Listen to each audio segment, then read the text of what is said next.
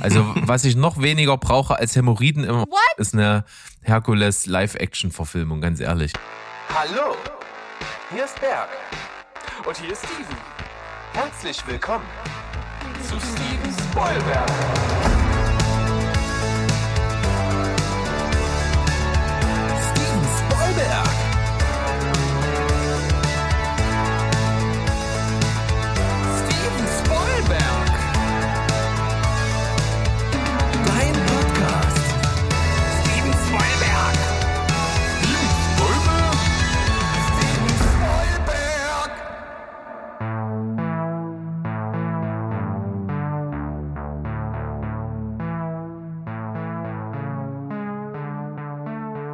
Hi, die hohe Welt da draußen. Wir sind am Start. Euer liebster Film- und Serienpodcast aus dem wunderschönen Leipzig. Zumindest ein Teil von dieser Folge hier ist aus Leipzig. Der andere Teil ist von ganz woanders weit weg, denn ich habe den Sandro am Start. Einen wunderschönen guten Tag. Einen wunderschönen guten Tag wünsche ich dir auch. Und ja, äh, ich würde mal sagen, äh, wir schmelzen auf unseren Stühlen dahin und bieten euch hier äh, trotz, trotz, äh, trotz dieser Temperaturen einfach nur äh, beste Unterhaltung zum Sonntag, oder? Genau. Das gehört hier seit jeher dazu. Das war ja immer so schon so bei unserem Podcast. In den Sommermonaten haben wir hier immer erstmal das Update gegeben, wie scheiß heiß es ist. Und äh, das machen wir auch weiterhin so. Das bietet sich ja an, denn wir müssen ja hier auch stundenlang sitzen und reden, während ihr draußen irgendwo am Pult chillt mit, mit irgendwelchen Kopfhörern und uns zuhört. Aber ich kann mich erinnern, ihr hattet auch äh, Sommerpausen, oder? Also zumindest eine oder zwei, nee, eine. Also letztes Jahr war eine Sommerpause, richtig? Das stimmt, haben wir einfach mal gemacht, weil äh, ich andauernd im Urlaub war. Jetzt haben wir, ah, und diesmal war es einfach so, das Personal ist, äh, hat sich ja verdoppelt, also müssen wir irgendwie Bergsurlaub überbrücken. Mit Content. Ja, irgendwie so. Content. Wir haben, uns, wir haben uns damit noch gar nicht befasst, ehrlich gesagt, Ah. ob, wir, ob wir das jetzt machen oder nicht. Aber wie gesagt, ihr seid ja da und ihr habt ja auch ein Bedürfnis. Ja, ja. Ein guter Arbeitgeber geht doch einfach in Urlaub und dann läuft's doppelt so gut, ne? Ja, so sieht das nämlich aus.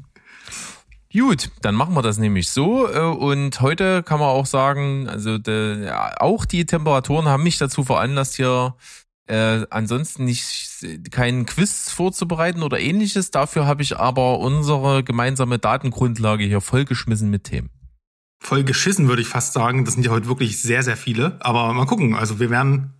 Äh, äh, Steven hat ja im Vorfeld gesagt, wir dürfen, dürfen 64 Minuten nicht überschreiten und äh, das, ich, vielleicht schaffen wir es ja genau auf 63, äh, Minute zu kommen. Berg, das wäre jetzt mein großes Ziel. Das wäre natürlich super witzig, weißt du, so ein bisschen am Stachel lecken immer. Also immer so, so Genau. ganz knapp nur und sagen, ja, ah, jetzt, ah, das ist wie, wie, wie in einem guten Film, wo die Bombe entschärft wird und der Countdown bei so 0,01 Zehntelsekunde stehen bleibt. Immer, immer. Und die, die, die letzten, die, das ist auch mal so, die läuft halt zehn Minuten ab und die ersten äh, neun Minuten, die verfliegen ja quasi innerhalb 30 Sekunden und der letzte, die letzte Minute vergeht dann so innerhalb zehn Minuten im Countdown und die Uhr wird immer näher eingeblendet. Also Mission Impossible 2 oder sowas. Und äh, so können wir es heute auch machen. Aber es wird wahrscheinlich darauf hinausführen, dass wir jetzt versuchen, alles ja straight durchzuackern und dann beim letzten, bei der letzten äh, News hängen bleiben und irgendwie auf dem Uhr, auf der Uhr stehen noch 30 Minuten und wir müssen die dann irgendwie mit äh, Gelaber füllen. Aber ja, das haben wir auch schon geschafft. Eben.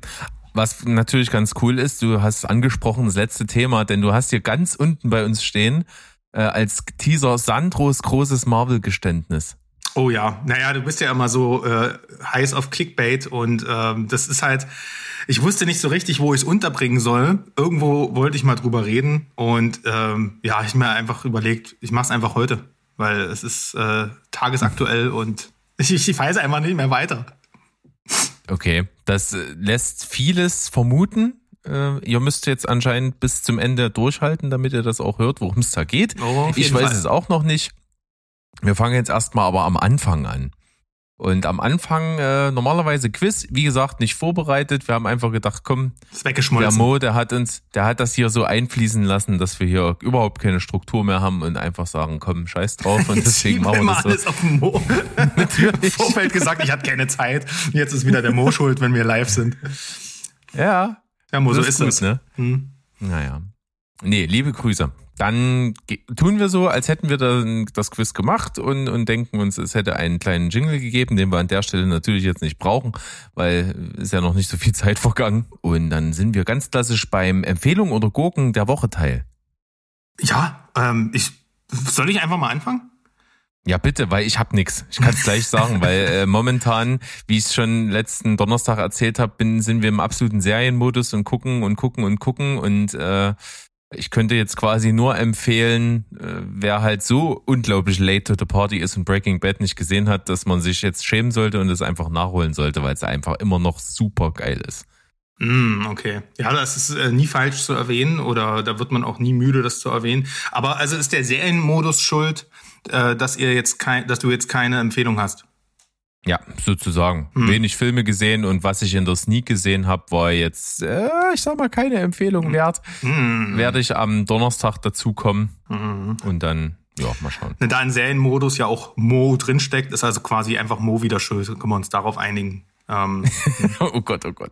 Nicht, nicht hier den, nee, nee, das dürfen wir nicht zu viel machen, weil dann, dann hat er keine Lust mehr auf uns und sagt, ihr seid alles Pimmelköppe. Ich hätte mal wieder Bock und, auf so eine Mo-Rant-Folge, von daher, ich will ihn ja einfach nur ein bisschen ähm, äh, ansticheln.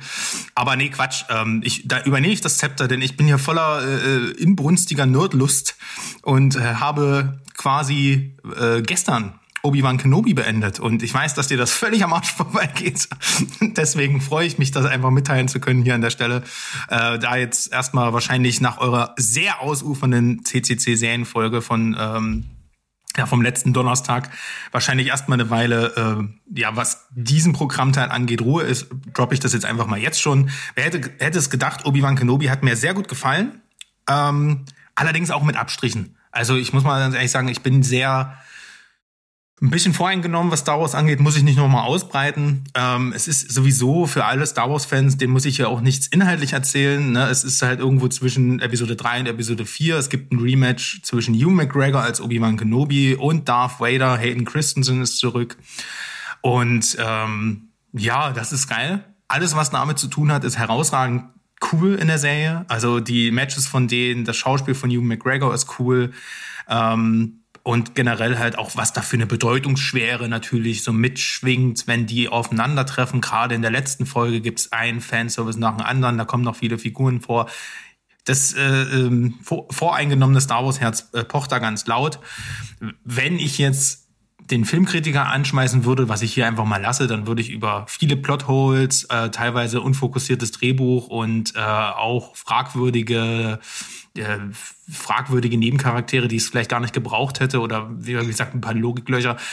Über die sehe ich jetzt einfach mal hinweg. Sagen wir es mal so. Ja, also wenn ich das neutral bewerten würde, wäre wahrscheinlich nicht viel mehr als so 6,5 bis 7 Punkte drin. Mein Star Wars Herz ist, äh, gibt 8 Punkte, weil am Ende war ich halt Bombe, Bombe unterhalten. Ich finde, man hätte daraus, so wie es ursprünglich geplant war, einen Film machen sollen. Na, das sollte mal ein Film werden. Man merkt, die Serienstruktur passt der Geschichte nicht ganz. Ist ein bisschen sinnlos aufgebläht aber die wichtigen Elemente, die kicken und bereichern das Star Wars-Universum. Für mich deswegen eine Enttäuschung auf hohem Niveau, aber insgesamt auf jeden Fall für jeden Star Wars-Nerd oder jemand, der nur gerne Science-Fiction, Märchen, Stuff guckt und ein bisschen was mit Star Wars anfangen kann. Der kommt da gut rein, gebe ich acht Punkte. Ja, na, da hast du doch schon mal einen großen Teil unserer Hörerschaft, die wir immer links liegen lassen, mal abgeholt. Oder vergrault, man weiß es gerade nicht so richtig, ne? Ja, das stimmt. Es kann auch sein, dass die Leute, dass das abfärbt irgendwann, ne? Abfärbt, naja. Nee, ist auch gut, wenn hier ein bisschen Kultur einkehrt. Äh, und wenn es auch nur die Nerdkultur ist am Ende. Ähm, ich habe aber noch eine Empfehlung mit, äh, die ich einfach mal kurz droppen, droppen würde als Teaser für die nächste CCC, wenn das okay ist. Du hast ja keine. Mhm. Und zwar. Da darf man doppelt, ja. Ja, darf man, darf man. Äh, es geht um Elvis. Ähm, ich war im Kino, er hat mich umgehauen. Es ist ein tolles Music Biopic. Äh, die Hauptdarsteller äh, sind großartig. Ja, also ich hätte nicht gedacht, dass er so gut ist, muss ich sagen. Und deswegen muss ich ihn uneingeschränkt äh, empfehlen. Welche Wertung es letztendlich ist und was ich genau gut finde, wo er vielleicht auch seine Schattenseiten hat, das würde ich dann in der nächsten CCC einfach nochmal näher ausführen. Also einschalten! Das ist mal interessant. Ja, also da haben wir äh, quasi dafür vorgesorgt, dass die Leute bis zum Ende heute äh, dranbleiben und dass sie am Donnerstag wieder einschalten. Mhm. Haben wir das abgehakt? Äh, sowas muss man einbauen in die Strukturen der Folgen. Das ist also das kleine Einmaleins der kleinen Podcaster und so. Das machen wir. Und äh, ja, Elvis, puh, habe ich ja schon mal erzählt. Ich sehe den Trailer irgendwie jede Woche und der geht mir auf den Sack. Ging mir schon von Anfang an auf den Sack. Ey, das ging mir auch so, ja. Also äh, wirklich, es war, das kam jetzt auch erst so wirklich die letzten ein, zwei Wochen, dass ich mich auf den Film freue. Und es gibt noch einen anderen Grund, das liegt am Casting. Ähm, und deswegen, aber ich, ich weiß, das wäre auch mal ein Thema für eine Quatschberg-Folge oder so, oder? So Trailer generell. Du hattest das ja letztens auch bei Massive Talent, glaube ich, erwähnt. Und mir geht's genauso. Ich war richtig hyped auf Massive Talent. Hab den ganz oft gesehen, den Trailer, und ich habe keinen Bock, den mehr zu gucken. Und gerade wenn ich dann noch höre von dir, der nimmt die meisten guten Pointen auch noch vorweg, äh, gehe ich erst recht nicht ins Kino. Und das ist halt schon schade. Ja, das ist wirklich schade. Aber das ist ja tatsächlich dann äh, eher fast ein Thema für jetzt, weil ein Quatschberg-Thema äh, muss ja ohne Filmbezug sein, ja? Ist ganz wichtig. Du musst äh, das einhalten, dass Quatschberg-Sachen ohne Filmbezug sind. Mm, Ach so, dann reden wir nur über ähm, Doku-Trailer, wie die uns die Dokumentation versauen. Ja, zum Beispiel. Ja. Nee, aber das ist, äh, hat man ja schon auch ein ums andere Mal hier irgendwie in irgendeiner Form, dass so Trailer ja auch echt nicht meins sind. Ich habe jetzt vor kurzem zum Beispiel mal von einem Film, der ist schon was älter.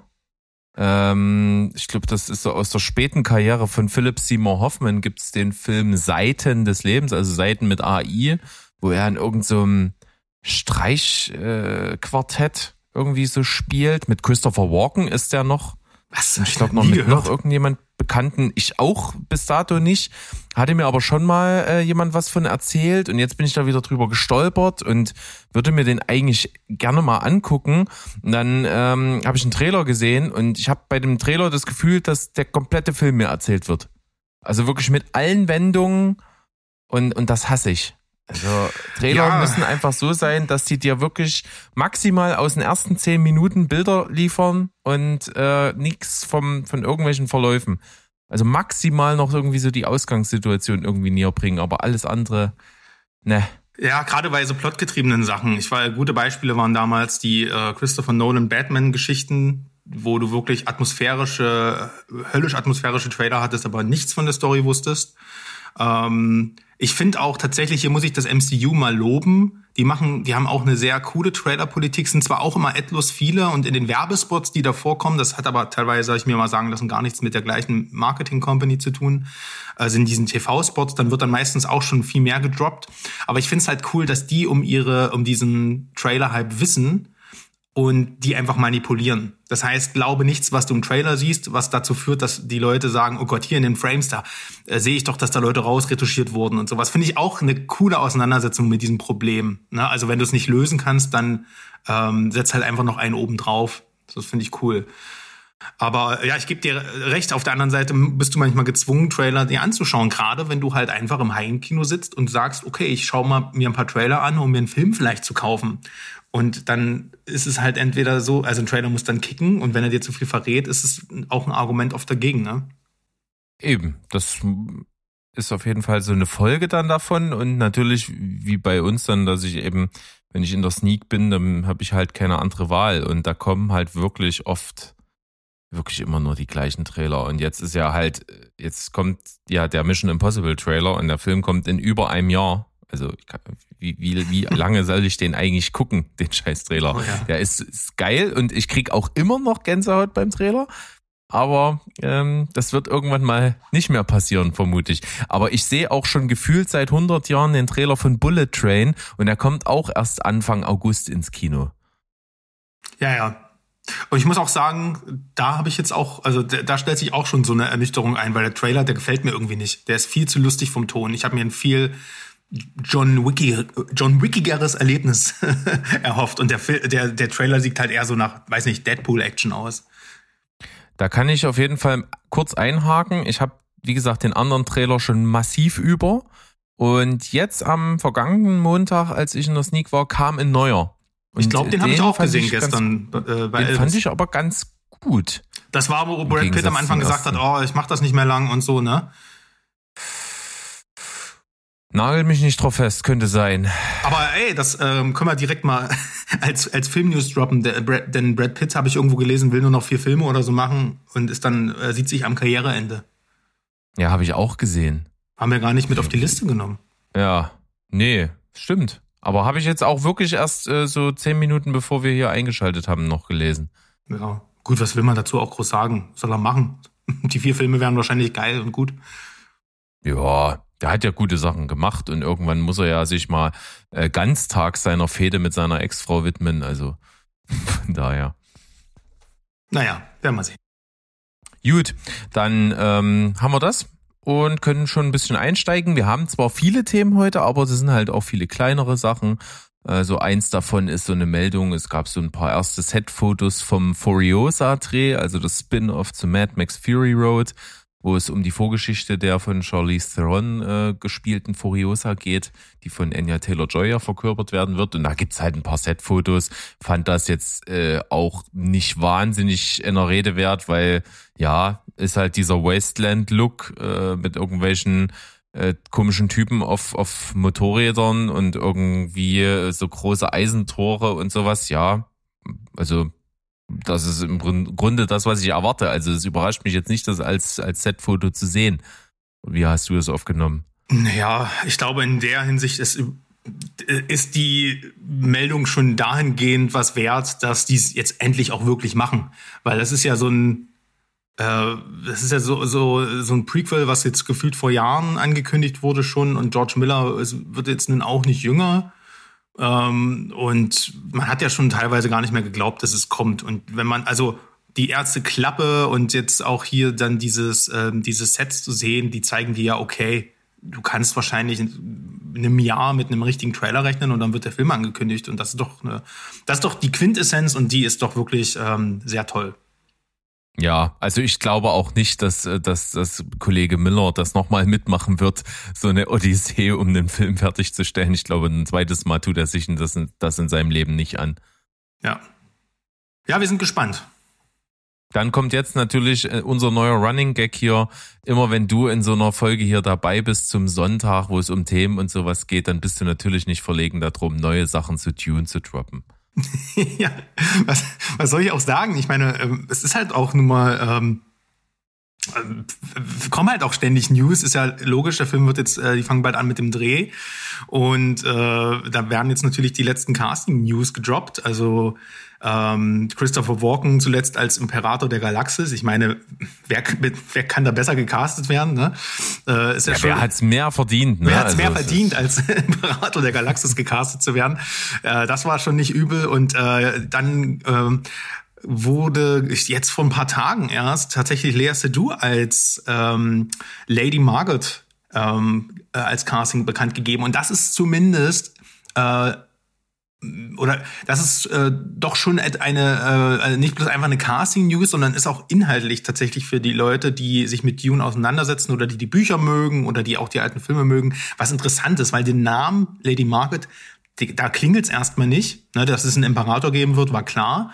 Aber Lady Margaret ist halt eine ziemliche Randfigur. Und die, ähm, das Casting ist dahingehend auch interessant, dass es halt ihre, Geschichte, die im Buch nur eine kleine Rolle spielt, auch geben wird. Und die ist halt auch interessant, weil die eben, äh, wie soll ich sagen, es macht noch so ein äh, so eine Art doppelten Boden, Intrigen, was da im Hintergrund äh, so mit abgeht, neben dem Imperator mit auf. Denn sie ist nämlich die ähm, auch eine Bene Gesserit-Hexe sozusagen und ist mit einem äh, sogenannten Graf Hasimir Fenring liiert.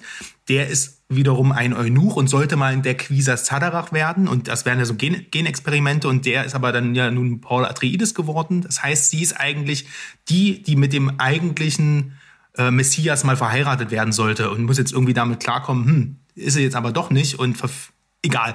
Das führt jetzt zu weit ins Detail, aber auf jeden Fall, die kam, die hat David Lynch damals rausgelassen. Die war auch nicht in der Miniserie drin und ich freue mich sehr, dass dieser Story-Aspekt mit aufgegriffen wird und dann auch noch bis in die kleinsten Nebenrollen halt einfach hier offensichtlich nur noch Stars besetzt werden. Äh, es ist halt, ja, was willst du machen, ne? Für Villeneuve und Nolan machen sie halt alle die Beine breit. Ja, das ist auf jeden Fall zusammenfassend eine ganz gute Kernaussage. Ich war ganz froh, dass du jetzt gesagt hast, du gehst nicht weiter ins Detail. Bist ja zum Glück noch nicht bis hierhin. ich habe so geil null, null verstanden. Hammer. Äh, absoluter Knaller. Du bist in der Geschichte drin. Du hast ja zumindest auch das Buch gelesen. Also wenn man lesen kann, dann kann man sich das alles aneignen. Und ich wollte es irgendwie interessant verpacken, aber es geht einfach nicht ohne 50 Millionen Nebenplots. Naja, sie kommt vor. Und, und das ist für mich äh, irgendwie aus meiner Sicht eine Schwäche, wenn du so unglaublich viel äh, Story er erklären musst und dass das der, der Film irgendwie selber nicht schafft, dann ist irgendwie ein bisschen schwierig. Nee, im Buch ist das ja so. Also der Villeneuve wird sie schon, wird sie schon, wird ihren Arc schon sehr straffen. Das ist ja, ähm, das, das glaube ich schon sehr. Also Ne, hat er im ersten das kann schon sein, aber das hatten wir ja so ein bisschen, als wir über Dune 1 gesprochen haben. Da hast du natürlich äh, auch viel, ich möchte sagen, gerechtfertigt, wo, wo du gesagt hast, ja, das ist, es hat total viel Sinn, dass das im Film so ist, aber es wird halt nicht erklärt bei vielen Sachen. Ähm, Nichtsdestotrotz mochte ich ja Dune auch ganz gerne. Es war, ist ein fettes Epos, das kommt für mich rüber. Ähm, es hat auch Schwächen, aber ich glaube, dazu haben wir genug hier im Podcast drüber gesprochen. Ja, die eigentliche Frage ist ja jetzt, wer spielt ihren Mann? Weil du nimmst erstmal eine Nebenfigur, die keinerlei Relevanz hat für die Story, aber ihr Mann schon.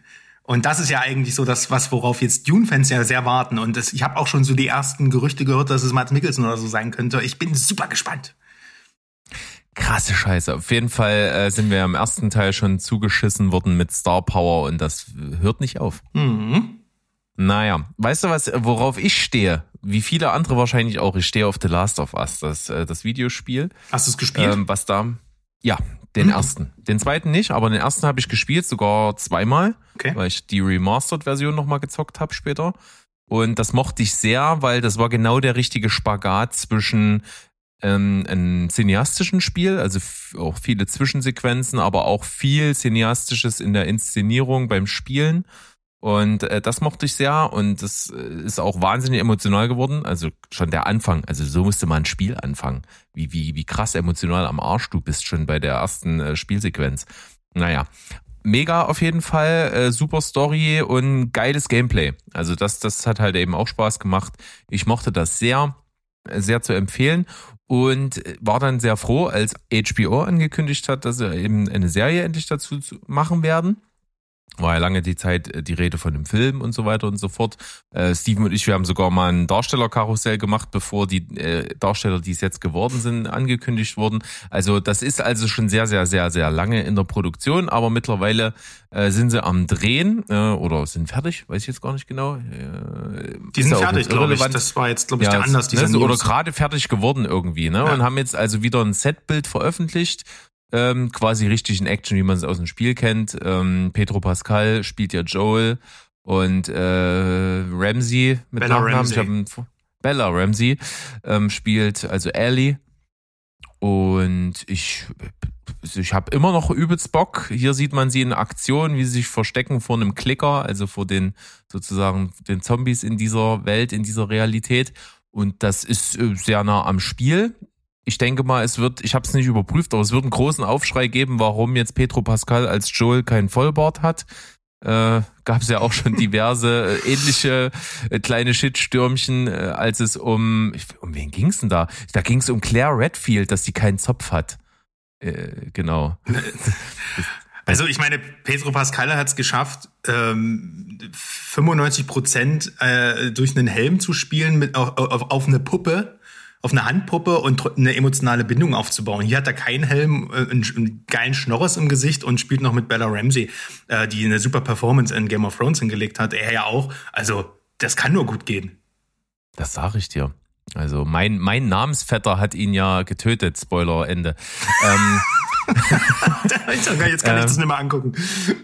Schade. Der Berg und die Aber Viper. Ich, ja, der, so sieht's Schön. aus, nämlich. Du Arsch. Naja, auf, äh, auf jeden Fall ähm, feiere ich das und hab übelst Bock, freue mich drauf. Last of Us. Yes, ich auch. Ich will sogar das Spiel nochmal spielen. Äh, ich warte wahrscheinlich sogar bis zur Serie. Dann bin ich richtig angefixt, weil das dauert bei mir ja. immer, bis ich mal wirklich es schaffe, auch wirklich Zeit zu nehmen mir für ein Spiel. Ja, hm. also das ist echt Wahnsinn. Auch, auch Spiele, wo man Bock drauf hat. Äh, ich, ich bin auch ich Keine Geduld. so extrem selten zum Zocken. Und ja. für solche Zeit-Commitment-Sachen wie das Ja, das ist dann echt schwierig. Es ist auch ein kleiner, wir müssen ja ein bisschen auf 63 Minuten kommen. Also ganz kurz dazu, ich mache das auch, ich habe jetzt zum Beispiel die Dark, äh, die, die Arkham-Reihe oder äh, was habe ich noch? Äh, Jedi Fallen Order oder sowas. Also klar, Batman und Star Wars, das, da kann ich mich gerade zu überwinden, das irgendwie auf der Playstation zu zocken. Und ich mache das dann halt wirklich so Story-Modus leicht. Ich will überhaupt, kein, ich will nicht herausgefordert werden. Ich will eigentlich das nur genießen wie ein Film. Also vielleicht äh, sollte ich mir dann eher äh, so Gameplays anschauen oder ähm, irgendwie Let's Plays, ja. Mhm. Äh, Let's Plays ja irgendwie oder mich zu jemand dazusetzen, der das dann einfach durchzockt, weil das ist tatsächlich das Interessante für mich so, ne? Gar nicht so das Immersive, sondern halt ja, ähm, die Story dann zu sehen, weil das ja doch ein anderes Medium ist, was mit anderen Mitteln arbeitet. Deswegen, ich werde es irgendwann nachholen. Ja. Also die, die Batman-Spiele habe ich auch alle gespielt. Die sind ja halt einfach so geil voll geknallt mit allem. Das ist mega. Oh yes. Super. Ähm, ansonsten kommen wir jetzt zu dem Teil, wo ich dann äh, ähnlich angefixt bin wie du letzte Woche von der Ankündigung, dass äh, Lady Gaga im, im zweiten Joker spielen wird. Jetzt äh, kann man sagen, es gibt den ersten kleine, das erste kleine Teaser-Trailerchen von Blonde, die Marilyn Monroe-Verfilmung mit Anna de Armas äh, in dieser Rolle und äh, es, es sieht so fantastisch aus, wie man sich erhofft hat und ich bin hin und weg und äh, ich kann nicht mehr reden. Sie sieht so fantastisch aus, wie man es äh, gewohnt ist, meinst du wohl zu sagen? Natürlich. Ja. Also ja, ich, ich glaube, also ich habe ja über meinem Arbeitsplatz eine, eine Leinwand äh, mit einem Porträt von Marilyn Monroe. Es könnte sein, dass ich das ersetze. Also es gab ja vor allem die Art der Bilder. Also ich habe den Trailer gar nicht gesehen, muss ich dir gestehen. Ich habe nur die Bilder gesehen. Sie hat ja Marilyn, berühmte Marilyn Monroe äh, Porträts nachgemacht, ne? Und ja, äh, die das, kommen auch alle in dem Trailer vor. Das war schon genial. Und äh, was mich allerdings neben Anna de Amas, wo man ja weiß, die wird abliefern, am meisten huckt, ist einfach, dass fucking Andrew Dominic wieder zurück ist und einen Film macht. Und wenn der mal einen Film macht, ja, also dann bleibt mal ganz kurz die Welt stehen, weil das ist eine seltene, schöne Situation dann. Wahrscheinlich wird der Film dann auch in seinem Verlauf so eine richtig schöne, langsam anrollende Welle mit unglaublich viel Wucht aufbauen, hm. wie es in seinen Filmen halt so üblich ist. Hoffe ich. Also ähm, spricht auf jeden Fall einiges dafür, dass das ein großes Ding wird. Die Erwartungen sind sehr hoch. Ähm, ist ein Netflix-Ding, oder? Ja, das hatte mich überrascht. Das hatte ich gar nicht so auf dem Schirm, dass äh, Netflix sich dieses Ding aufge äh, eingekauft hat. Das kommt so bestimmt so, äh, das kommt doch irgendwann erst Ende des Jahres. Das ist dann so in der äh, Be Bewerbungs-Oscar-Zeit und da kaufen die sich ja schon immer sehr prestigeträchtige Künstlersachen auch von ähm, betuchten Regisseuren ein, um da einfach mitzuspielen. Und das könnte sein, dass das da so ein strategisches Ding ist vor allem. Das stimmt. Also es kommt 23. September auf Netflix. Aha. Direkt. Okay. So. Weiß gar nicht, wie das dann ist. Ähm, das wird also breit nicht in irgendwelchen Kinos laufen, vermute ich mal. Dann halt nur irgendwie so speziell, damit man dann auch das einreichen kann für die Oscars. Das ist ja so eine Grundbedingung. Aber ich glaube nicht, dass ich hier irgendwo ins Kino gehen kann dazu. Nee, wie, ja, wollen wir ja dann wahrscheinlich auch nicht. Da sind wir dann viel zu, ähm, ich will nicht sagen geizig, aber ähm, bequem. Bequem, wenn es dann auch einfach über, über, Netflix flimmert. Aber ich äh, predikte dir jetzt schon, dass der auf jeden Fall nominiert wird äh, für beste Regie, und sie als beste Schauspielerin, weil das ist genau der Stoff, den die Oscar-Jury sehen will. Natürlich, die wollen in Nostalgie schwimmen und wer ist denn kein Kind von Amerika wie äh, so sehr wie Marilyn Monroe, die so viel popkulturelles geprägt hat und ähnliches. Ja. Ich meine, äh, wer ist Judy Garland? Ne? Die, die hat ja, ist ja ähnlich einfach bedeutsam für die äh, Filmgeschichte und so in den USA. Und da äh, hat Renée Zellweger einen Oscar gekriegt. Habe ich noch bis heute nicht gesehen. Egal. Nee, ich auch nicht, aber äh, ich, ich weiß nicht. Ich glaube nicht, dass das wahnsinnig gut ist. Spricht für, für Marilyn, ja, auf jeden Fall. Ich predikte dir aber sogar noch ein paar äh, Nominierungen für die Oscars. Jetzt kommt's. Und zwar alle technischen Kategorien äh, werden nominiert und äh, weil Dune ja nicht im Kino läuft dieses Jahr, auch wahrscheinlich gewinnen Top Gun. Tja, das könnte durchaus möglich sein. Weil ja, Top Gun also, ist. Da ist ja Nostalgie wieder der Faktor auch, der noch mitspielt. Ich glaube, das ist, also ja, ist natürlich, das ist, glaube ich, eher so ein Publikumsding, nicht bei der Jury unbedingt, glaube ich, weil gerade auch, weiß nicht, Tom Cruise hat ja auch noch keinen bekommen. Der wird auch nicht nominiert werden als Schauspieler, aber ich könnte mir vorstellen, dass er ihn als Produzenten mitnimmt.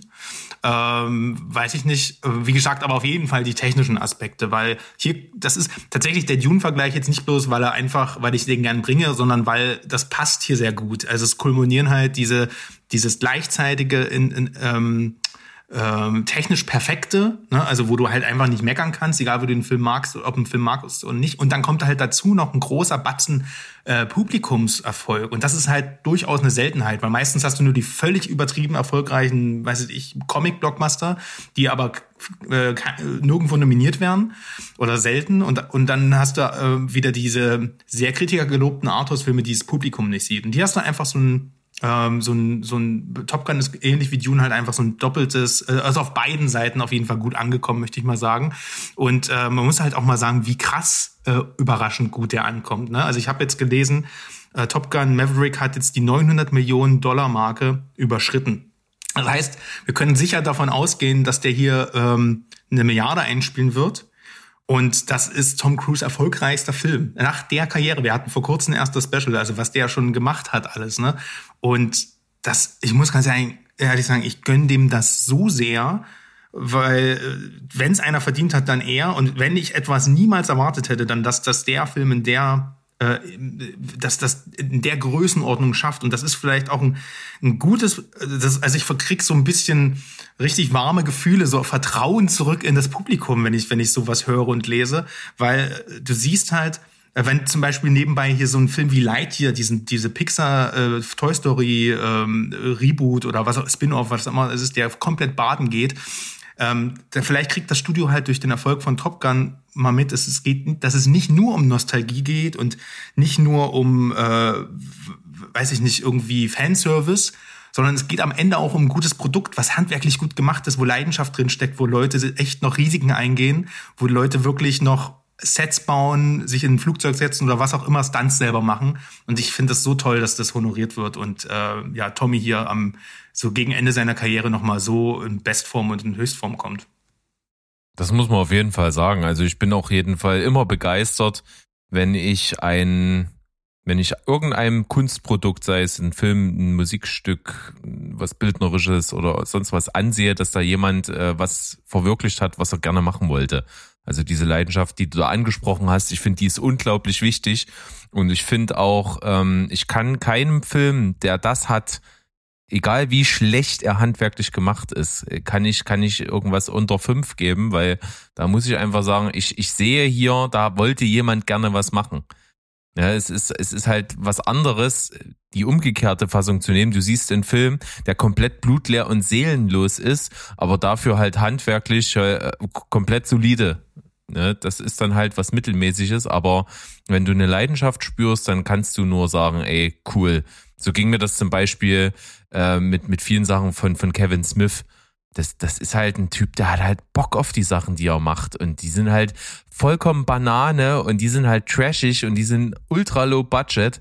Aber du siehst in ihm immer an, ey, ich wollte hier diesen absoluten Gaga aus meinem Kopf irgendwie auf Celluloid bannen. Und dann kommen solche Dinger raus wie Tusk, der einfach irgendwie ist er ultra schlecht, aber er ist halt irgendwie total mit viel Herz und mega. Hm, das ist übrigens ein Abbruchfilm von mir. ich nicht geschafft. Da muss man, da muss man halt irgendwie drauf klarkommen. Aber der, du merkst, du kannst im Film nichts nachsagen. Ne? Du merkst ja, halt, wie übelst Bock der hatte, das zu machen. Da hatte, da hatte jemand äh, eine Idee, die unique war und die er auf jeden Fall auf die Leinwand bringen wollte. Nee, aber wie gesagt, ähm, ich kann dich nur noch mal beknien. Vielleicht schaffst du es noch in ein, zwei Wochen irgendwo den im Kino mitzunehmen. Der läuft bestimmt noch eine Weile. Oder das ist auch so ein Film, der wird wieder aufgeführt äh, Top Gun Maverick halt, ne? Also ich freue mich so sehr für Tom Cruise. Naja. Schön. Dann passend natürlich zu meiner Ankündigung heute, dass wir im absoluten Serienmodus im Breaking Bad Universum sind. Das hat ja einen Grund, warum das so ist. Das, liegt einfach daran, dass ich ja äh, alles nochmal durchziehen will, bevor ich das epische Finale hoffentlich von Better Call Saul schaue. Und da, da habe ich super Bock drauf. Und ich muss sagen, es fühlt, fühlt sich halt überhaupt nicht wie so eine Pflicht an. Ich habe halt vorher schon ein bisschen gedacht, okay, so ein großer Brocken, das jetzt nochmal durchzuziehen, ist bestimmt hart, aber es ist, lohnt sich unglaublich. Es ist so geil, es macht so Spaß. Und äh, jetzt ist es ja auch so ein bisschen, ich bin ja auch, äh, das ist halt zehn Jahre her fast, dass ich das geguckt habe. Und da, da bin ich natürlich auch äh, viel weiter gewachsen, äh, was mein was mein Bezug zu Filmen und Serien angeht. Und äh, ich beschäftige mich auch nach jeder Episode mit mit äh, Trivia Facts und sowas. Und das macht halt übelst Laune. Und da merkst du erstmal, was da alles schon drin war. Und das das ist halt äh, absolute wie soll man das sagen, ne? Pionierarbeit, was da abgegangen ist teilweise. Also wenn ich gerade die zweite Staffel, in der ich mich momentan noch befinde, nehme, äh, wo es halt um so ein, jetzt Spoiler-Teil, wer es nicht gesehen hat, ist eh selber schuld, äh, wo es ja um diesen Flugzeugabsturz am Ende geht, wie krass das geforeshadowed wird und mit wie vielen kleinen Details das angedeutet mhm. wird, dass das passiert, ist übelst geil. Also schon in den Folgentiteln da, da versteckt sich über die Episodentitel von vier Folgen halt, dass die Boeing 747 abstürzen wird. Äh, dann die Summe, die er mal ausrechnet, was er verdienen muss, bevor er halt an Krebs stirbt, ist auch irgendwie 737.000 und in dem Moment, wo er das ausspricht, ist irgendwie ein Flugzeuggeräusch im Hintergrund und es ist halt übelst krass. Ah, okay, krass, das wusste ich gar nicht. Ah, das ist doch das mit dem, mit dem, mit dem Plüschtier auch im Pool, ne? Ja, genau. Ja, ja. Das Plüschtier sieht man halt auch äh, zwischendrin. Ja, klar. Und, und was ich wirklich jetzt mal sagen muss, was Breaking Bad gemacht hat, was ganz, ganz, ganz, ganz viele Serien heutzutage gar nicht mehr machen und Filme auch nicht, dass jedes noch so kleine Detail irgendwann einen Payoff kriegt.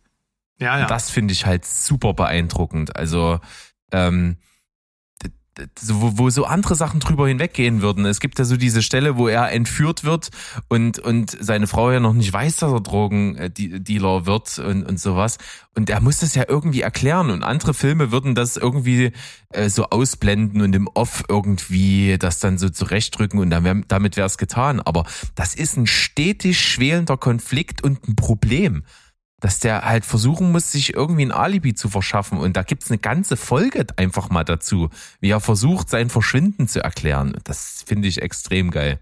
Naja, vor allem, ähm, ich finde ja, Vince Gilligan schafft es ähm, in allen, ähm, also in allem, was im Breaking Bad und Better Call Saul Universum äh, stattfindet, schafft es ja trotzdem so einen Spagat zum reinen Entertainment trotzdem noch zu haben. Das heißt, du wirst als Fan, als als als äh, Fährtenleser, als als jemand, der sich wirklich mit allen Details auseinandersetzt, wirst du, wie du schon sagst, immer belohnt, weil es immer einen Payoff gibt. Ähm, aber auf der anderen Seite, wir haben Breaking Bad alle gesehen, als wir auch noch nicht auf sowas geachten, ha geachtet haben und wurden trotzdem weggeblasen. Das heißt, so rein die Story, die Dialoge, die Inszenierung, hat schon, hat ist trotzdem ja ähm, alleinig so fesselnd, dass wenn du alles an Ausstattung und Co. wegnehmen würdest und alles an Details und allen die kleinen Fertigkeiten sind selbst trotzdem die ganzen kleinen Dinge, die eingefangen werden, sind ja trotzdem so spielerisch toll inszeniert, dass es Spaß macht, das zu sehen, auch wenn du gar nicht, gar nicht drüber nachdenkst. Und das ist halt ein Spagat, was, was wenig äh, Serien oder Filme generell schaffen, zumal dann die meisten Filme ja heutzutage dazu tendieren, dann ähm, wichtige Symbole zwar zu, oder wichtige Fährten zu streuen, aber im entsprechenden Moment trauen sie den meisten Zuschauern nicht genug Grips zu oder äh, haben sich überlegt, hm, habe ich das in der Inszenierung klar genug dargestellt? Ich mache am besten noch mal ein Flashback zu einer Szene, die wir vor, vor einer Stunde hatten oder die wir am Anfang der Staffel hatten, äh, weil der Zuschauer dann für, für, für blöd oder als zu blöd gehalten wird. Und das finde ich dann immer schade. Breaking Bad macht es nicht, aber wenn du es nicht mitkriegst, findest du es genauso genießbar und das ist halt die große Kür. Ja. Warum erzähle ich das überhaupt? Äh, ich habe hier so drei kleine News, die zu Better Call Saul, sage ich mal, hier so passen. Ähm, das eine ist, dass also das äh, Studio sich geäußert hat, dass sie Vince Gilligan und, und Peter Gould freie Hand geben, wenn die Bock hätten, noch ein Spin-off zu machen. Also ähm, da sind die Vorschusslorbeeren und das Vertrauen so groß, dass sie sagen, wenn euch was in Sinn kommt und wenn ihr sagt, ich habe das Gefühl, wir können hier eine geile Story zu einer Figur noch erzählen, dann äh, kriegt ihr von mir eine Serie in die Hand gedrückt. Das ist äh, ein wahnsinnig großer Vertrauensvorschuss, der wahrscheinlich nicht unberechtigt ist, weil die Qualität, die hier bis zum heutigen Tage abgeliefert wurde, spricht absolut für sich. Und äh, deswegen, warum nicht? Ne? Äh, da ist natürlich nichts Konkretes äh, in, in, in der Mache und auch äh, Vince Gilligan hält sich bedeckt und sagt, er macht erstmal so ein bisschen sein Ding und wenn er das Gefühl hat, ähm, das brauchst und er kann was Cooles erzählen, dann ist die Hoffnung natürlich groß. es wurde in den Ring geworfen, natürlich eine Spin-off-Serie zu, zu Kim aus Better Call Saul, was natürlich nicht uninteressant wäre. Man, viele können sich das sicherlich auch äh, zu Jonathan Banks vorstellen, ob, aber der wird einfach, äh, das wird irgendwann biologisch wahrscheinlich gelöst. Ich möchte es nicht beschreien, aber der Mann ist ja, wird ja nicht jünger. Ähm, zu, zu Los Polios Hermanos kann man, denke ich mal, viel machen. Äh, zu Grey Matter kann man, glaube ich, viel machen. Also ich glaube, da, da, da, da geht einiges in dem Universum. Vor allem überleg mal, wie wir alle geschaut haben, so äh, als, als angekündigt wurde, ach Gott, es gibt ein Spin-off zu Saul Goodman, Leute, das braucht kein Mensch. Und jetzt sitzen wir hier alle in der letzten Staffel von Better Call Saul und sagen alle, also viele sagen, ah, das ist ja noch besser als Breaking Bad. So, und deswegen ist es, glaube ich, ich Vince Gilligan ist der einzige, wo fast, glaube ich, wo man bei diesen News nicht zusammenschreckt, sondern sagt, ja, wir vertrauen dir. Ne? Du machst es schon und wenn ja. du eine Vorgeschichte zu den Salamancas erzählst, ist egal, es wird, du wirst, du wirst das machen, wir schalten ein. Oh, wie geil das war. Jetzt bei der zweiten Staffel, da, äh, zum ersten Mal wieder Hector Salamanca äh, äh stumm im Rollstuhl. Mega. Oh Gott, und wenn du dann weißt, oh, äh, lass, oh Gott, du, ich ja. will ja sagen, wir sollten zum Ende kommen, aber du hast ja noch was zu Breaking Bad. Ja, ja. Ähm, es gibt wohl ein kleines Spin-off, eine kleine Cartoon-Serie, die Slip and Jimmy heißt. Die ist äh, in, in englischsprachigen Raum irgendwo schon gestartet. Soll unglaublich scheiße sein. also Danke. da habe ich bis jetzt nur grottenschlechte Kritiken. Das hat, die hat auch mit den Machern gar nichts zu tun. Das haben irgendwelche anderen Leute gemacht. Äh, ich, ich habe den Trailer gesehen, den fand ich ganz okay, kann mir aber irgendwie auch nicht so viel drunter vorstellen. Ich wollte es nur mal erwähnen, dass ich da drauf gestoßen bin. Ich hatte vorher noch nie von gehört, wahrscheinlich aus gutem Grund. Mal gucken, ob das überhaupt irgendwie mal äh, äh, gesynkt wird und in Deutschland mal rauskommt für eine breitere Masse. Äh, wie gesagt, bis jetzt sind es nur vernichtende Kritiken. Äh, Vor allem überleg dir das mal. Aus irgendeinem Grund schauen die das dann, die Kids, und dann äh, wollen die dann die Realserie sehen dazu und du denkst dir so, warte, warte mal noch mindestens zehn Jahre, damit ich dir das überhaupt zeigen darf und du, selbst dann wirst du es wahrscheinlich noch nicht verstehen. Also es hat ja überhaupt gar keinen Sinn. Ja, gar nicht. Und äh, ja, äh, sehen darf, ne? also wie hart, was, was für harter Tobak Breaking Bad und Better Call Saul ist. Äh, Wahnsinn. Jo, und dann ist noch eine kleine Meldung, das habe ich selber noch nicht angeschaut, na, for obvious reasons, das werde ich aber in dem Zuge bestimmt noch machen. Es gibt so einen kleinen Geheimtipp für Fans von Better Call Saul, die sich so eine kleine Bonus-Episode holen können, denn ich kannte das nicht. Es gibt so ein Format auf, auf YouTube, wo so ähm, im Doku-Style halt so verschiedene ja, äh, Verbrechen und sowas aufbereitet werden. Und da gibt's halt eine Episode, die sich eben, also das beschäftigt sich mit, mit realen Sachen hauptsächlich, aber es gibt eine Episode, die beschäftigt sich also fiktiv mit dem Phänomen Jimmy McGill, aka Saul Goodman. Und äh, die Serie nennt sich American Greed. Und dort wird eben dann als Mockumentary in dem Sinne, äh, dass in einer zehnminütigen True Crime äh, Dokumentation so aufbereitet, wie so sein Werdegang war von Jimmy McGill zum Betrüger äh, Saul Goodman und so weiter. Und da sind auch kleine Cameo-Auftritte von Figuren, die eben in Better Call Saul auch vorkommen. Also die Schauspieler Ju äh, Julie Emery und, und Jeremy Shamos, die Craig und Betsy Kettleman spielen, die also eine große Rolle spielen bei äh, dem Weg, den da Jimmy macht. Äh, sollte man sich, glaube ich, reinziehen. Soll ziemlich witzig sein, äh, verbindet dann eben so ein eigentlich ernstes Format mit, mit, mit dieser Serie und das ist ein guter Spagat. Ja, das klingt doch machbar und auch nicht ganz so zeitaufwendig. Nö, zehn Minuten hat man. Ja, denke ja, ich auch. Dann ist das jetzt der Block abgeschlossen. Weißt du, an was ich äh, erst denken musste, als du gesagt hattest, ähm, der äh, äh, die Verantwortlichen haben äh, Vince Gilligan alle Mittel und alle Freiheiten gegeben. Er darf gern noch weitermachen, was er will. Er hat völlige Freiheit. Weißt du, wenn ich das das letzte Mal gehört habe? Bestimmt im Universum von Game of Thrones. Ganz genau. Und zwar bei äh, David Benioff und DB Weiss. Und die sind ja mittlerweile ja komplett vom Radar verschwunden. Die sollten ja mal alles gefühlt machen. Äh, vom eigenen, von der eigenen Star Wars Trilogie bis sonst was. Und jetzt machen, produzieren sie im Hintergrund kleine Netflix-Filme. Ähm, und ja, Game of Thrones will auch nicht so richtig ähm, zur Ruhe kommen. Also ich meine, wir hatten Also ich hatte hier schon mal über House of Dragon of the Dragon gesprochen, dass ich mich darauf freue. Ich glaube tatsächlich, dass da viel Potenzial drin steckt, dass die auch aus ihren Fehlern teilweise gelernt haben und äh, das Beste da machen werden, um halt eine, ein, cooles Prequel zu machen. Äh, und dadurch, dass es halt viele, viele Jahrhunderte ähm, vor der Haupthandlung spielt, eben auch genug Neues und Interessantes liefern, um sich halt nicht genauso wie Game of Thrones anzufühlen, aber dennoch genug halt Referenzen zu haben. Jetzt ist es aber so, dass, dass kürzlich eine weitere äh, Spin-off-Serie oder Fortsetzung, kann man ja eigentlich schon fast sagen, angekündigt wurde, und zwar mit äh, Kit Harringtons äh, Figur Jon Snow in der Hauptrolle. Und ähm, meine Reaktion dazu ist ein. Die kann ich verstehen. Ich weiß gar nicht, ist das jetzt so eine ganz, ganz neue Info, weil ich meine mich so dunkel zu erinnern vor, ich, ich schätze jetzt mal so ein Viertelhalben Jahr, hatte ich hier schon mal mit Steven drüber gesprochen.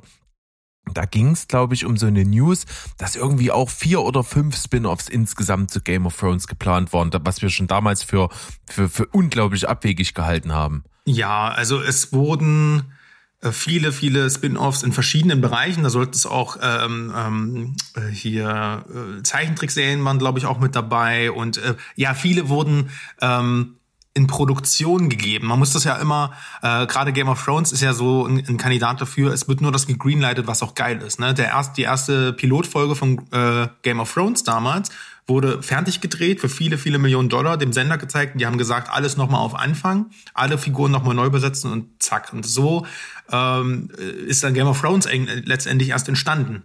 Ähm, und das ist jetzt wohl unter anderem auch mit einer Serie passiert. Ich weiß aber nicht mehr, was, um was es da genau ging. Oder um, ich glaube, das war auch irgendeine Serie, die ähm, weit in der Vergangenheit spielte.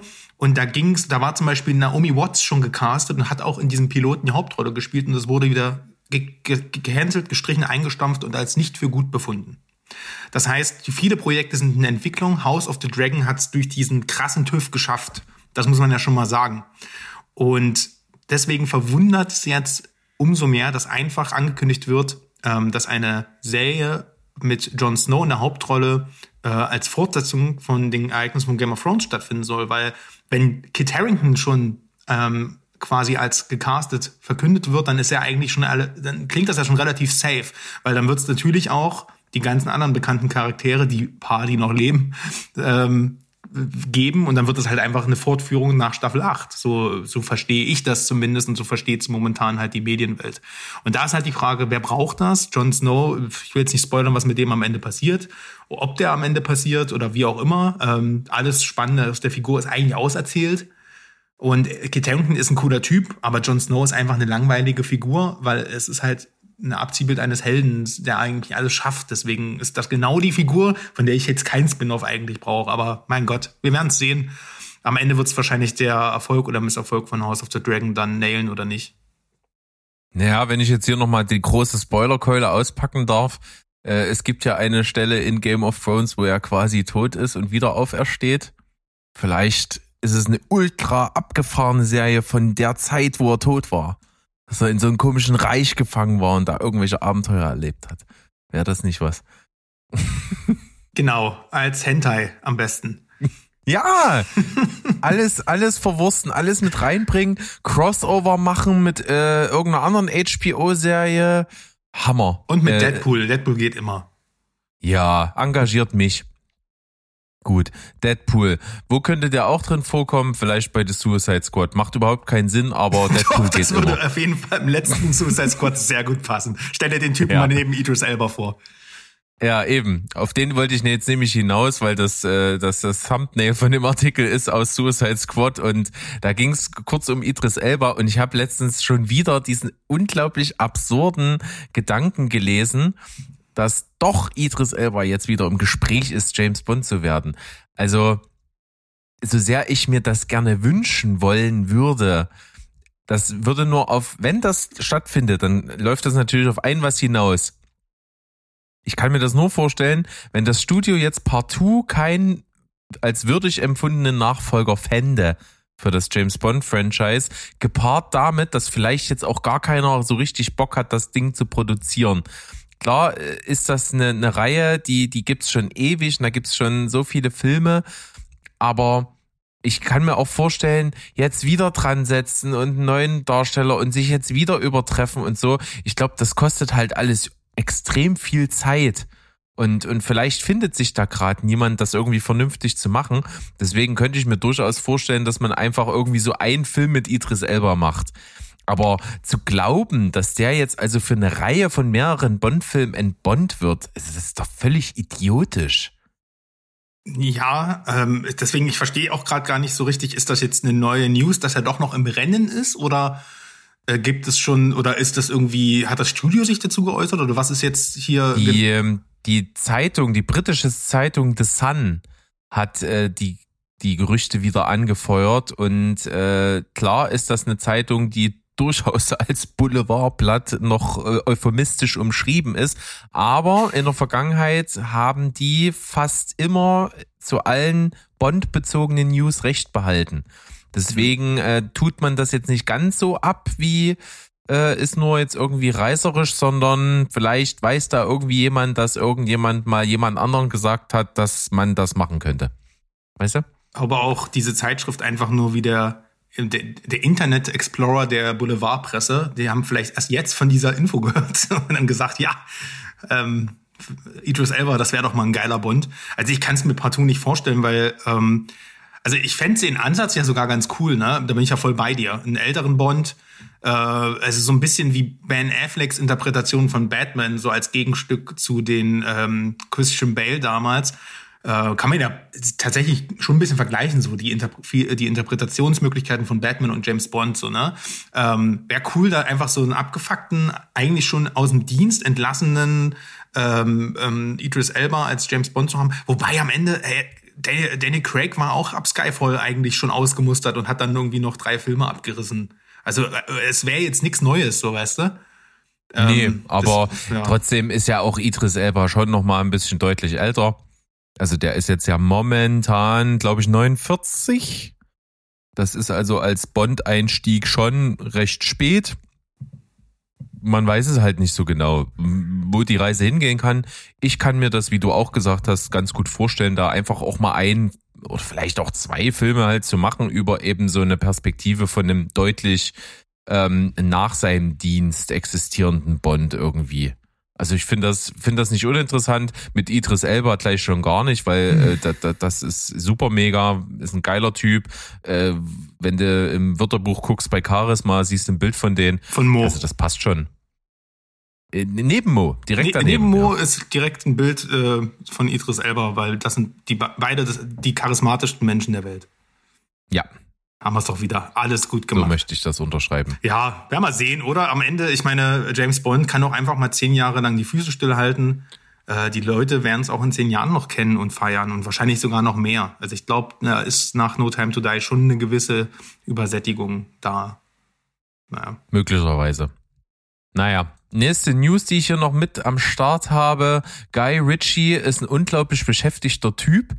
Also der wird jetzt irgendwie für alles rangezogen. Der war ja sehr lange so ein bisschen in der Versenkung verschwunden. Dann kam er mit einem Knall zurück, ähm, hat Haufen Kohle gekriegt, dass er eine Aladdin-Verfilmung für Disney macht, hat das durchgezogen. Äh, ob das jetzt gut oder schlecht ist, das, das sagen halt die Kritiken äh, mal so, mal so. Insgesamt habe ich ihn noch nicht gesehen, deswegen kann ich mir dazu kein Urteil erlauben. Aber dann scheint er das Kleingeld gehabt zu haben, äh, wieder sein Ding zu machen at its best. Äh, dann kam kam The Gentleman äh, und äh, dann Cash Truck hat er nochmal irgendwie so seine, seine typischen äh, Guy Ritchie Trademarks ein bisschen äh, hinten angestellt und einfach einen geilen Film gemacht, der bei mir sogar äh, in dem Jahr, wo er rauskam, mit zu den Top-Filmen gehört hat, äh, der mir riesen Spaß gemacht jetzt kommt hat. Kommt da noch einer, ne? Dann, was? Jetzt kommt auch noch einer jetzt.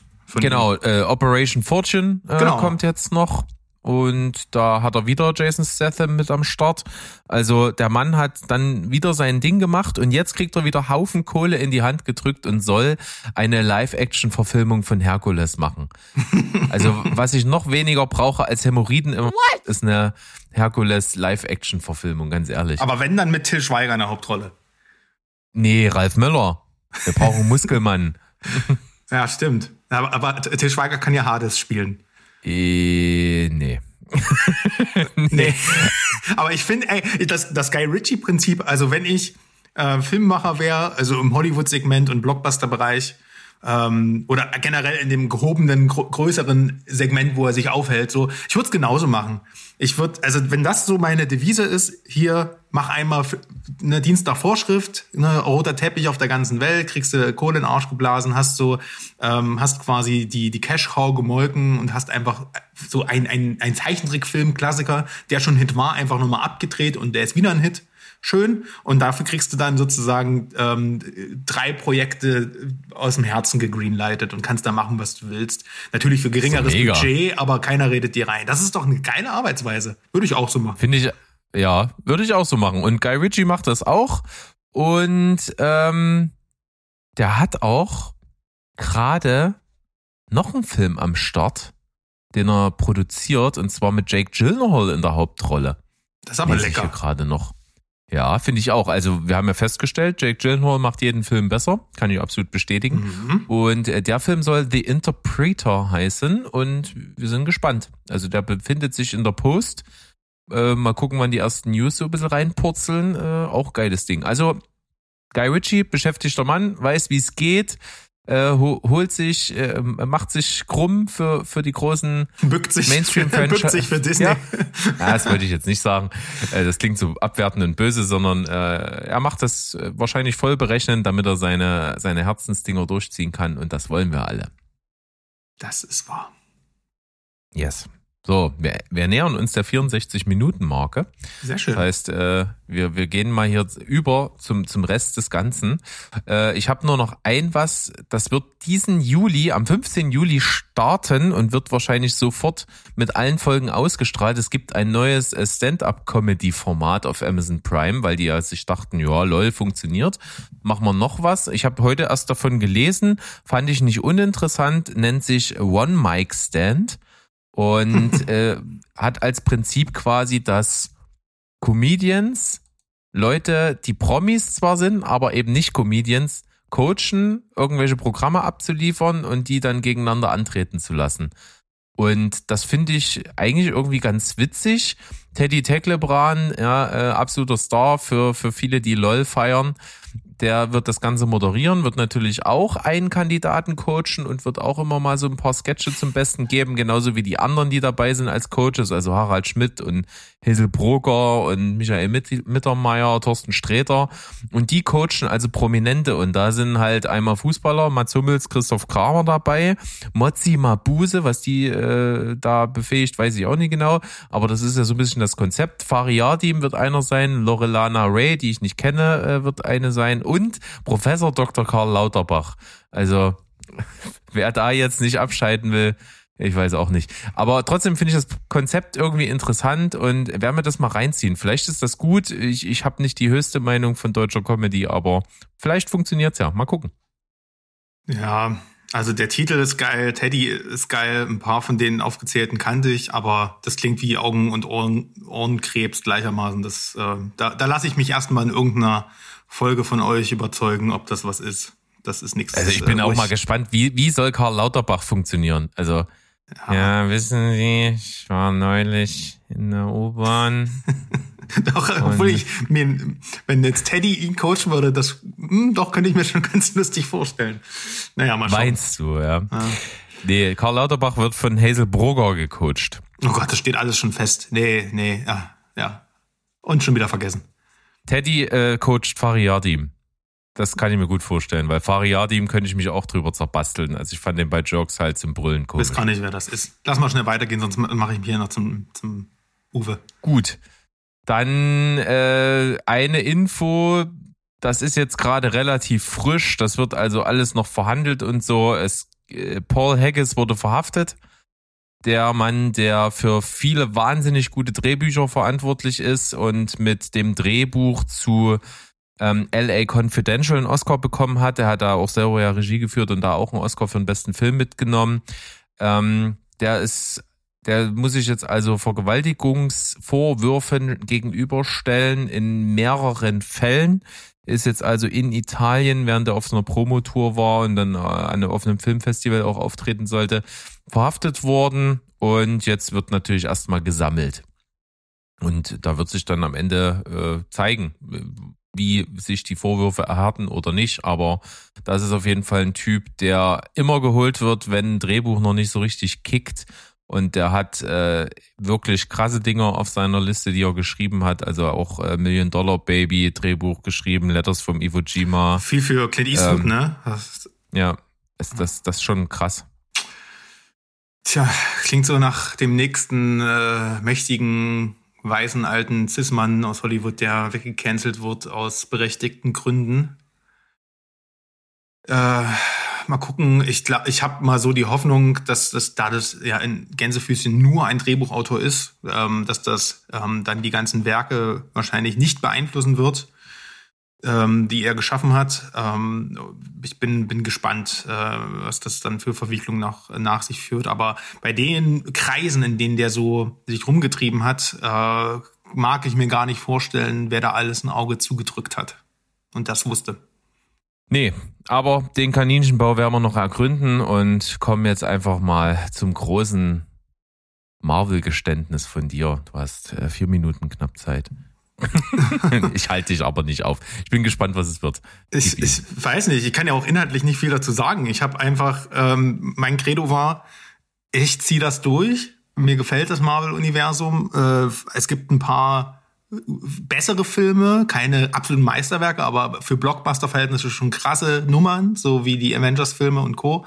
Es gab auch ein paar richtig coole Serien jetzt und bei den Serien seid ihr ja schon ausgestiegen. Ich habe gesagt, ich bleib am Ball und wenn ich es nur für diesen Podcast tue, ich will wenigstens sagen, wo bewegt sich das hin und äh, bin auch im Kino jedes Mal, wenn ein Film kommt und äh, jetzt musste ich langsam, jetzt musste ich tatsächlich mir eingestehen, dass ich jetzt mal raus bin aus der Nummer, denn ich habe angefangen, Miss Marvel zu gucken. okay. Und ich habe abgebrochen. Ich kann es, nee, Leute, bei aller Liebe, ich äh, kann, ich, nee, da, ich, damit kann ich nichts anfangen. Also das ist wirklich zu, zu ich, ich fühle fühl mich nicht mehr als Zielgruppe abgeholt. Das ist wirklich zu teeny, zu albern, ähm, zu schlecht Humor, College, Trademark mäßig. Ich habe da einfach überhaupt gar keinen Zugang gefunden. Es ist teilweise ganz schrill und nett äh, und, und auch teilweise pfiffig inszeniert, wenn ich das mal so sagen kann, weil äh, ein schöneres Adjektiv will ich dafür jetzt auch nicht verschwenden. Ähm, die Hauptdarstellerin ging mir total auf die Nerven. Iman Velani oder wie die heißt, die äh, diese Kamala Khan spielt, Miss Marvel da, will halt unbedingt Captain Marvel sein. Die Captain Marvel ist der langweiligste äh, Avenger aller Zeiten. Äh, und ich weiß nicht. Also da bin ich, nee, ich, ich werde es nicht gucken. Sorry, Leute. Ich ich hier hisse ich die weiße Flagge und ergebe mich. Es ist mir zu viel Mainstream, Dummheit, Kacke. Bin ich raus. Na toll. Und in der Serie ist dann der große Schlüssel, der die nächsten Phasen des MCU komplett erklären wird. Und der entgeht uns jetzt, weil du nicht bereit bist, für das Team hier ein Opfer zu bringen. Na toll. Ja, die, die Post-Credit-Scene gucke ich mir dann auf YouTube an. Das ist kein Thema so, ne? Aber ich muss mir diesen geistigen Dünnpfiff da über sechs oder acht Folgen und weiß ich nicht, muss ich mir nicht geben. Ähm, ihr könnt uns ja mal auf dem Discord schreiben. Vielleicht sehe ich das ja völlig falsch. Ich sollte dranbleiben. Das hat mir auch schon öfters mal so nicht nach der ersten Folge ausmachen. Aber bei dem Angebot, was gerade im Serienbereich da ist, wir hatten es ja eingangs, da gucke ich mir lieber nochmal den Piloten von Breaking Bad an und bleib dann wahrscheinlich hängen. Ja. Ich halte es dir auf jeden Fall zugute, denn auch im Vorfeld, bevor du reingeguckt hast, haben wir auch mal privat gequatscht und da hast du es ja wirklich noch so verteidigt, dass du es so als Idee ja gar nicht so schlecht findest und eigentlich, ja, dass man das mal mit abholt und in die Bereiche reingeht und so. Sei es drum, du hast es versucht, es ist nichts geworden Mhm. Und äh, mit diesem großen Geständnis gehen wir einfach aus der Folge hier raus. Leute, wir haben doch keine Zeit, ihr wisst doch Bescheid. Und deswegen kann ich nur noch sagen, tschüss, ciao und goodbye. Bleibt Marvel frei. Ah, bitte nicht. Ganz so krass müssen wir es nicht machen. Nee, Spoiler Miss, reicht. Miss Marvel frei. Gut. Tschüss. Bleibt spoilerfrei.